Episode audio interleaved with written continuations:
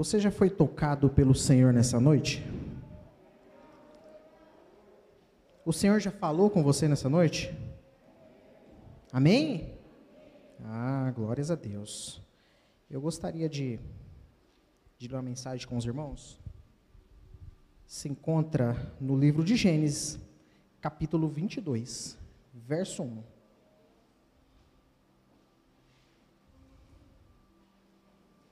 Aleluia. Gênesis capítulo 22, verso de número 1.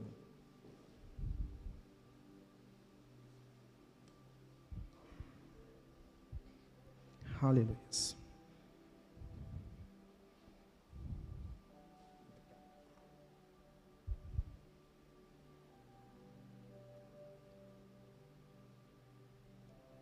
Aleluia. Amém? Gênesis capítulo 22 vai dizer assim, ó. Na minha versão que é o meio da revista atualizada, vai dizer assim, ó. Depois dessas coisas, pôs Deus Abraão à prova. E lhe disse: Abraão, e Abraão respondeu: Eis-me aqui. Vou ler mais uma vez. E depois dessas coisas, daquelas coisas que Abraão já tinha passado, Deus pôs outra vez Abraão em prova. Sabe o que que Abraão respondeu? Eis-me aqui, Senhor. Pode se assentar? Uma passagem muito conhecida. Deus prova a Abraão. Abraão foi aquele que, se você recorda muito bem, foi aquele que Deus tirou da cidade de Ur e disse que iria levar iria levá-lo para uma terra aonde ele não sabia, mas que Deus iria guiar ele naquele momento. Mas desde aquela promessa que ocorreu até chegar no capítulo 22, Abraão teve que passar vários e vários e vários processos. E entre elas, provas. Mas Abraão foi aquele que ele não reclamou. Simplesmente ele disse: Senhor, eis-me aqui. Queria fazer uma reflexão com você, como nós somos muitos diferentes uns com os outros, né? Outros poderiam, em uma passagem dessa, Abraão falar para você: olha, Alexandre, é, mais uma vez você vai passar numa prova. Ao invés de eu responder, eis-me aqui, muitas das vezes nós respondemos, nossa, Senhor, mas de novo, Senhor, tanta prova que eu já tinha passado por lá, e aqui o Senhor ainda me contempla ainda com mais uma prova. Sim, meu irmão, mais uma prova. Você está aí, ó, firme e forte até hoje. Por quê? Porque você superou todas as provas. Todas as provas que o Senhor colocou na sua vida, você superou. E você está aí hoje para contar a história. As provas, sabe qual é a principal serventia das, das provas? Para contar a história. Lembra, irmã Lúcia? Quantas provas já passou, né, irmã Lúcia? E realmente é isso, né? Só para contar a história, né? Edificar os irmãos, né? Isso é bênção demais. Mas primeiro, antes de entrar na mensagem, eu queria falar um pouquinho com você sobre provação, sobre necessidades, desânimo e sobre desistir, que são coisas paralelas às provas. Com as provas vem o desânimo? Vem. Vem sim. Ou se vem. Muitas das vezes, é, queremos usar aquele velho jargão de colocar um saco nas costas e sumir. Literalmente. Muitos aqui já. Eu já passei por isso, vocês também com certeza já passaram, de querer colocar um saco nas costas e sumir. Sumir. E literalmente, a gente vê pessoas que têm coragem de fazer isso. Nós queremos, mas existe a vírgula na nossa vida que se chama Jesus. essa é a vírgula na nossa vida que não nos deixa fazer qualquer tipo de besteira. E existem pessoas que ela não consegue, literalmente. Ela prefere se esconder dos problemas. Então, quando a gente fala um pouquinho de provação, eu tenho que falar um pouquinho sobre o que é provação? É dificuldades, é sofrimento grande. Quem passou por provações na Bíblia? Se eu perguntar aqui, você vai tirar de letra. Jó. Jó foi o rapaz que passou por mais provação na Bíblia. Jó, a gente sabe que Jó perdeu seus bens, seus filhos. Olha, você enfileirar dez caixões, perder tudo que tinha. Talvez, alguns escritores falam que talvez se Jó soubesse que, para que tudo isso acontecesse na vida de Jó, houve uma reunião nas mansões celestiais e, e Satanás falou assim para Deus: Olha, só, só te serve desse jeito porque o Senhor dá tudo a ele, porque ele tem tudo. Aí Deus, como já conhecia o coração de Jó, então tá bom então, só não tire a vida, o resto você pode prová-lo. Talvez, se Jó soubesse, ele poderia se encher de soberba? Sim, poderia sim. Mas Deus já conhecia o coração. Deus já sabia, ó, pode ir lá no Jó, prova Jó. Eu garanto para você que aquele dali não vai cair, não.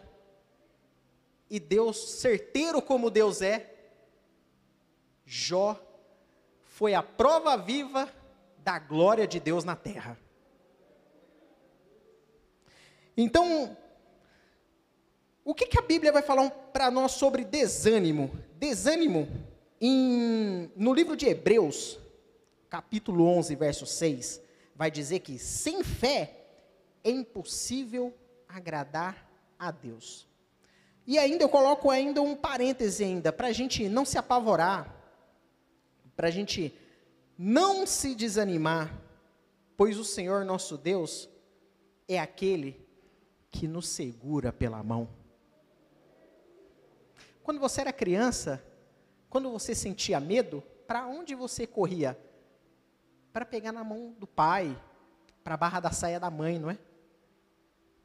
Eu gosto muito de falar, a principal comparação, quando a gente se torna pai, a gente faz a principal comparação de nós e Deus. Para quem são pais aqui, é a maior a maior forma de ver Deus expresso. Quando a Júlia quando a Júlia fica com medo, para quem que ela corre, Andréia? Para a barra da saia da mãe. E para pegar na mão do pai, né? Para atravessar a rua, né, Carlos? Miguel, pega na minha mão, Miguel, para a gente atravessar a rua, não é assim? Ou o carro. Então ele sabe que o perigo está por perto e vai na mão do pai. Então aí a gente vê a principal forma de nós, como filhos de Deus, nós, quando estamos em aflição, nós temos um pai. E aquele pai que nós possamos segurar na mão. Aquele pai que nos dá completa segurança. Discorrendo o texto ainda, por que, que a Bíblia vai nos ensinar, diante das provações, do desânimo, a gente não pode desistir? Livro de Gálatas, capítulo, se você quiser abrir aí, livro de Gálatas, capítulo 6, verso 9, vai dizer assim, ó: "E não nos cansemos de fazer o bem, pois no tempo próprio colheremos, se não desanimar." Então o livro de Gálatas vai dizer bem claro, olha, se você o apóstolo Paulo escreveu ali: olha, se você não desanimar, se você for forte, fiel até o final, pode ter certeza que a sua vitória vai ser garantida. E a Bíblia também vai falar um pouquinho também, por que eu não devo desistir em meio à aprovação, ao meio desânimo? Por que, que eu não posso desistir? Sabe por quê? Porque nós, como cristão, a gente tem uma meta. Qual que é a meta? morar nas mansões celestiais. É quando o noivo vir buscar, a gente poder segurar na mão do noivo e ir para a glória eterna. Essa é a nossa meta. O apóstolo Paulo ele vai ainda muito mais simples do que eu estou falando, associar a vida de um atleta, a vida cristã e a vida de um atleta. O atleta, ele quando ele vai percorrer o seu caminho, ele, ele precisa chegar até o final. O objetivo dele é chegar no final. Então, quando a gente coloca em prova a vida de Abraão, ao que Deus fez na vida dele, Abraão, no capítulo 21, ocorre o nascimento de Isaac. Seu filho querido. Como diz ainda no capítulo 22, o seu único filho. Mas nós sabemos que não era o único filho, porque já tinha nascido Ismael, filho de Agar. Continuava mesmo assim sendo filho de Abraão. Abraão teve, Abraão tinha um amor por aquele menino. Tinha. Mas nesse momento do capítulo 22, Ismael já tinha, Ismael e Agar já tinham saído do meio do grupo de Abraão. Creio eu que chegaria um momento que Ismael poderia atrapalhar as promessas na vida de Isaac. Não foi, muitos acham que foi que foi Abraão que expulsou Agar e Ismael, mas não, foi Deus que mandou tirá-los dali. Foi Deus. Então, capítulo 1 vai dizer que Deus colocou Abraão em prova. No capítulo 2, vai dizer assim, ó, e acrescentou Deus, toma teu filho, teu único filho Isaque, a quem tu amas, e vai-te à terra de Moriá, e oferece-lhe holocausto, sobre um, do, sobre um dos montes que eu te mostrarei. Deus no capítulo 1, ele tinha dito, Deus no versículo 1 ele tinha dito que ele iria fazer algo, que ele iria colocar Abraão em prova. No verso 2, ele disse que ele tinha que pegar o menino a quem ele amava e levar para um lugar aonde Deus iria mostrar. Não que ele ia para algum lugar aleatório, mas Deus ia mostrar. E assim também é na nossa vida.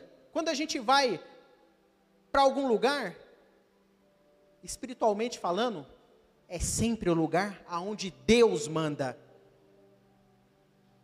Você não entendeu? A gente tem que seguir a orientação quando Deus manda. Deus mandou você ir para cá, você vai para cá. Mas se Deus mandou você continuar seguindo em frente, siga em frente.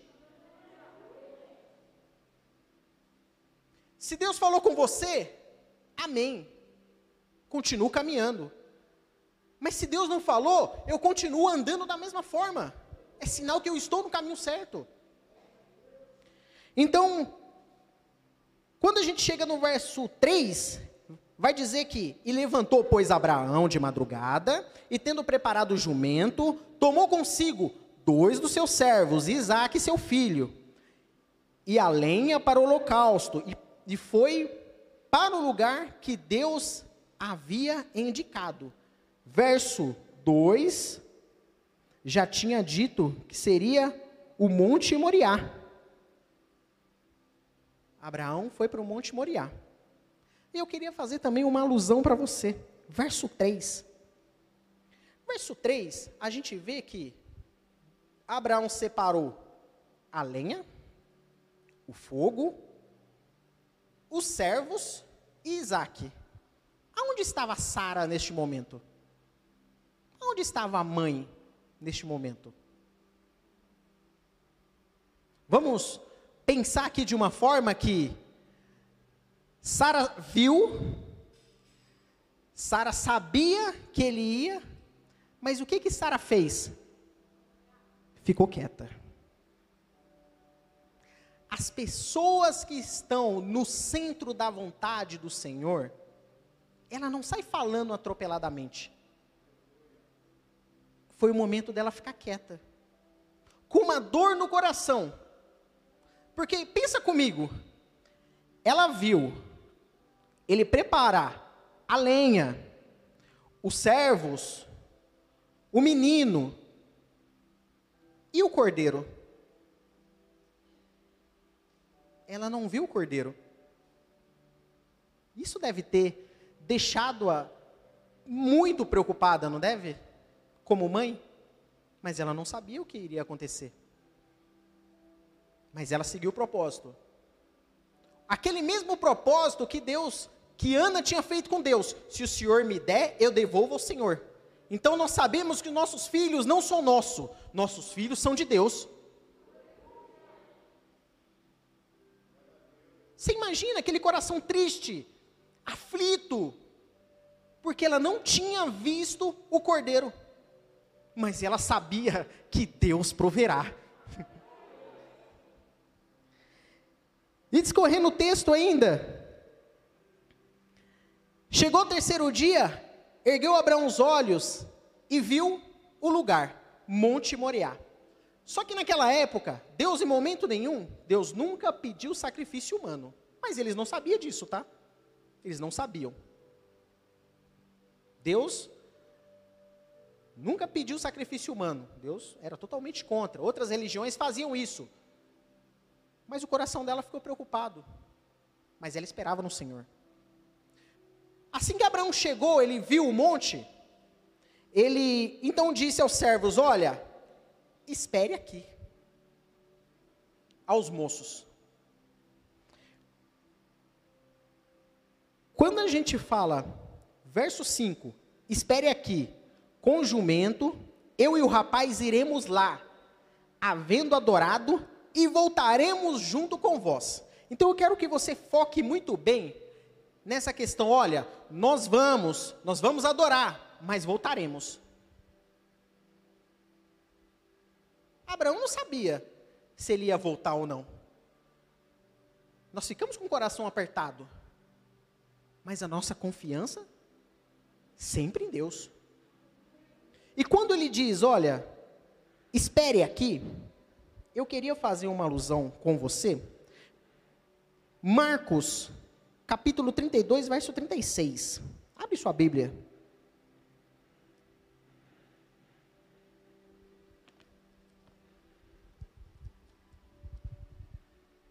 Marcos, capítulo 32, verso 36.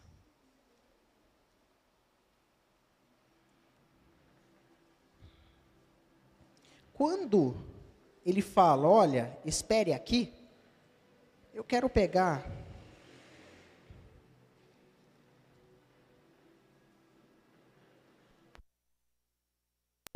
Ô oh, irmão, desculpe. Marcos 5,40. 5,40, isso. 5,40, vamos lá. A filha de Jairo.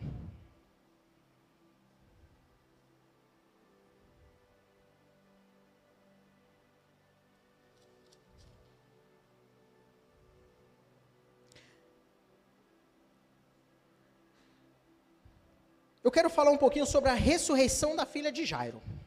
Então, o capítulo 5, verso 40, vai dizer que Jesus foi até aquele local para. Jesus já tinha dito que a menina dormia. Só que a menina veio a falecer. E o verso 40 disse assim: E riam-se entre eles, mandando sair dali. A todos tomou seu pai, a sua mãe e a criança. E os que viram com ele, entrou aonde eles estavam. Ou seja, quando ele foi entrar no quarto, somente entrou com ele o pai, a mãe, Pedro, Tiago e João. Aonde estavam? Aonde estavam os outros discípulos? Aonde estavam os outros parentes da menina? Sabe aquela coisa que quando Jesus fala que você, na hora da oração, você tem que entrar no seu quarto, fechar a porta, e o Deus que te vê, não que te ouve, mas te vê no secreto. Então existem momentos na vida que nós não precisamos de tantas pessoas, mas nós precisamos daquelas que realmente vão ajudar. Esse foi o caso típico. O pai, a mãe, Jesus, Pedro e João. E voltando ao texto, e Abraão tomou a lenha e colocou sobre Isaac.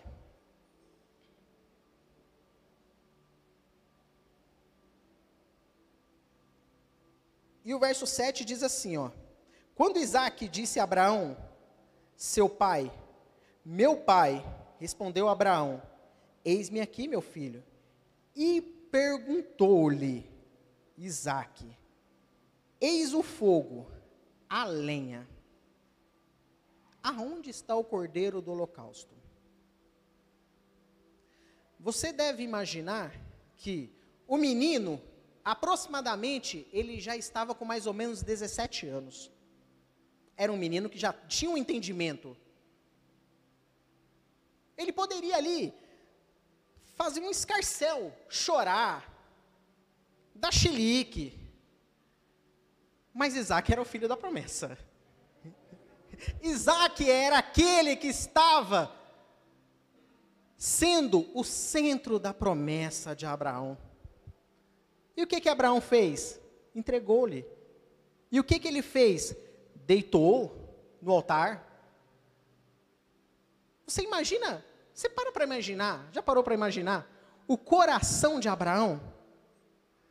O caminho de onde ele deixou os servos a, até chegar a Moriá você já parou para imaginar o que, que passou na cabeça de Abraão? Chorando, as lágrimas descendo, pensando que, confiando em Deus, mas a gente tem, a gente é ser humano. Jesus passou por isso. Jesus, quando ele veio em carne, quando ele teve a revelação que ele iria ser morto, Jesus suou sangue. Jesus literalmente por dentro se desesperou. A gente se desespera, mas a nossa confiança está em Deus. A nossa confiança está em Deus. Você imagina ele subindo no monte, chorando. Único filho, o filho que ele veio ter aos aproximadamente 90 a 100 anos. 90 a 100 anos. Naquela época, irmão, filho, sinal de bênção. Lá era literal. Filho é bênção nas nossas vidas. Mas lá era literal. A família bem-sucedida era a família que tinha filhos. Você imagina aquele flash que passou na cabeça de Abraão ter trocado fralda, ter cuidado do menino, ter brincado com o menino, feito planos com ele. Você imagina, dona Lúcia? Feito planos. Olha, tudo isso daqui, Deus me prometeu, mas vai ser tudo seu. Naquele momento tinha caído tudo por terra. Mas ele obedeceu. Ele colocou o menino, foi espetacular neste momento. Sem indagar de forma alguma, ele deitou ali no altar. O pai preparou o altar, colocou o menino. Você imagina? Que situação! Verso 9: Chegaram ao lugar onde Deus havia designado, ali edificou Abraão um altar, sobre eles pôs a lenha, amarrou Isaque, seu filho, e deitou no altar em cima da lenha. E estendo, e tendo, tomou o cutelo, a faca. Quando ele ia cortar o pescoço do menino, o anjo disse: Abraão. Acho lindo essa parte. Abraão, não faças isso consigo mesmo, porque agora eu sei que você ama a Deus. Você entregaria, você faria isso com seu filho? Se coloque na história. Você faria isso com seu filho? Um único filho que você esperou aos 100 anos de idade, veio com tanto amor e carinho, foi uma das crianças mais amadas. Sara era parteira. Sara era parteira. Quantos e quantos partos Sara fazia dos outros? E sempre, ao final, sentia uma alegria tamanha ao fazer os partos, mas se frustrava depois porque ainda não era o dela. Se passou 10, 20, 50, o filho veio aos 90 anos de idade de Sara. E se colocaram diante dessa situação. E o anjo bradou: Não, Abraão, não faça isso consigo mesmo, porque agora eu sei que tu amas a Deus. Então lhe disse: Estenda. Verso 12: então lhe disse: Não estenda a mão sobre o rapaz, e nada lhe faças, pois agora eu sei que tu teme a Deus, portanto, não negaste o filho, o teu único filho. E Abraão, quando ele, simplesmente, quando Abraão ele ia cortar o pescoço do menino, ele ouviu a voz, e ele olhou para cima. Você consegue imaginar comigo o quanto o desespero que ele entrou naquele momento de tanto chorar de alegria, de tanto chorar, porque Deus havia lhe dado outra oportunidade. E lembra daquilo que eu tinha dito para você? Vamos subir ao monte, vamos adorar e depois retornaremos. Só faz isso aquele que está aos pés do Senhor. E depois disso, Deus ainda, a partir do capítulo, verso 14, Abraão colocou aquele colocou o nome daquele lugar de Deus proverá. O nome daquele altar. E depois disso, ele ainda renovou as alianças com o Senhor. O Senhor voltou a dizer outra vez para ele: Olha, lembra que eu tinha dito para você lá atrás? Lembra, meu Roberto, tinha dito lá atrás para você que, olha, que eu fiz um propósito com você, abençoarei quem te abençoará, que toda essa terra aqui será sua. Lembra, Abraão? Lembro, Senhor. Pois é, renovo com você as esperanças, renovo com você a aliança. Só faz isso quem está aos pés do Senhor. E quem está aos pés do Senhor, irmão, Deus nunca deixa desamparado. Eu quero também fazer uma alusão também. Quem está aos pés do Senhor? João capítulo 11, verso 32. Um homem que estava aos pés do Senhor em um momento bom, em um momento aflito. Jesus, capítulo 11, é, João capítulo 11, verso 32, vai dizer naquele momento que diz assim, ó: "E quando Maria chegou ao lugar onde estava Jesus, ao vê-lo, lançou-se aos pés do Senhor, dizendo: Senhor, se o Senhor estivesse aqui, o meu irmão não tinha morrido.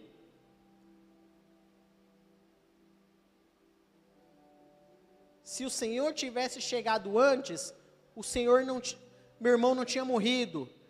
Lembra do que a gente disse da filha de Jairo, que o Senhor tinha dito: "Não, ela está dormindo". Ah, Senhor, nesse caso específico, quando Jesus falou: para os discípulos e para a irmã que, olha, Lázaro dorme. Ah, Senhor, eu sei que ele dorme, Senhor. Eu sei que ele dorme. E eu sei que também naquele grande dia ele há de ressurgir. Menina, mas você não conhece os mistérios de Deus. Mas independente da situação, aonde Maria estava? Aos pés do Senhor. Os pés do Senhor é o melhor lugar para se estar.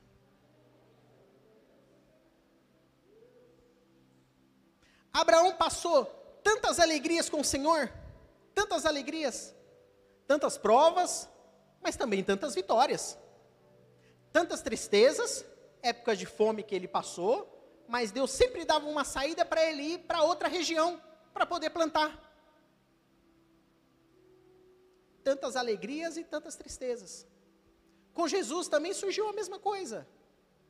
Maria lá, desesperada. Marta e Maria, as duas desesperadas. Senhor, se o Senhor tivesse vindo antes, meu irmão estaria vivo. Calma, minha filha. Eu ainda não trabalhei. Calma. E naquele tempo ainda, é engraçado. Por quê? Porque os judeus acreditavam que ao terceiro dia as pessoas poderiam ainda voltar à vida. Então, se você vê alguns milagres de ressurreição que Jesus fez na Bíblia, ele fez ao quarto dia. Ele fez ao quarto, justamente para não haver nenhum tipo de dúvida. Enquanto pessoas duvidavam, Jesus mostrava, pessoas eram curadas, pessoas eram libertas, e Jesus mostrava assim a sua glória. Vale a pena servir o Senhor? Vale sim. Vale a pena estar aos pés de Jesus. Outro caso também de estar aos pés de Jesus vai ser no momento da crucificação. Está lá Maria Madalena e Maria, que vai estar em João capítulo 19, verso 25 naquele momento tão difícil, um momento que todo mundo chorando, os discípulos vendo o mestre, indo para a crucificação naquele momento, mas aonde estava Maria Madalena e Maria estavam aos pés de Jesus. Quero nesse momento chamar o conjunto aqui. Os pés de Jesus é o melhor lugar para se estar. E concluindo essa mensagem, não existe lugar melhor para se estar do que aos pés de Jesus. Nós passamos tanta dificuldade nesse mundo, né, irmãos? Tanta dificuldade, tanta luta, mas a luta estão aí para nos aperfeiçoar. Existe até aquele ditado: crente que não tem luta tem alguma coisa de ter alguma coisa estranha. Que o crente ele precisa sempre estar sendo provado. Sempre está sendo provado. Precisa, irmãos. Precisa. Se você está vivendo um momento de luta, glória a Deus. Parabéns para você. Parabéns. Que depois dessa luta, você ainda vai se tornar ainda muito mais forte. Porque quando a gente acha que a gente está fraco, aí que nós estamos fortes. Quando nós estamos fracos, achamos que estamos fracos, aí que nós estamos fortes. Ótimos conselhos da vida de Abraão para nossas vidas no dia de hoje. Servir a Deus, independente da situação, independente da tribulação, vale a pena servir a Deus. Sirva a Ele. Coloque de pé, irmãos. Se coloque de pé.